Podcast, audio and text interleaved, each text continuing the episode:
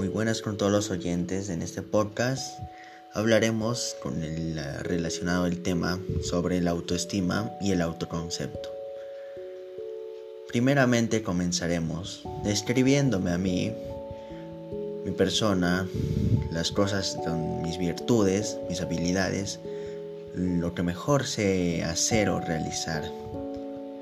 Comenzando, me presento, yo soy Air Suico, que soy una persona alegre, relativa, mm, de confianza, comprensivo, generoso.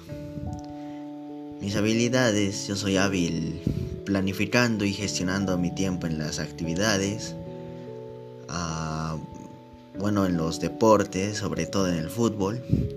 Y también usando la computadora en estos últimos años he aprendido un poco más para sobre esto para realizar mis trabajos.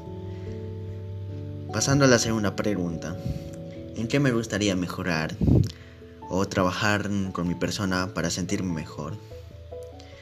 Pues a mí más que nada me gustaría mejorar mi responsabilidad en las actividades que realizo y dejar de conformarme con las calificaciones, las notas que yo llego a obtener.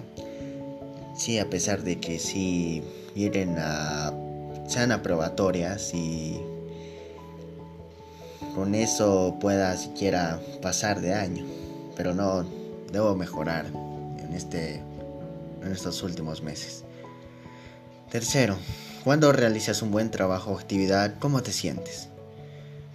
Yo las veces cuando cuando no tengo nada más que realizar, yo realizo las actividades de colegio, yo las hago con siquiera un poco más de esfuerzo, empeño, que cuando yo hago esas actividades de, del colegio con las actividades de mi vida personal.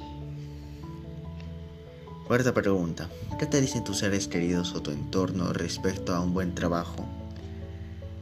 Que el trabajo, que ese buen trabajo que yo realizo me va a ayudar a mejorar como, como fue anterior.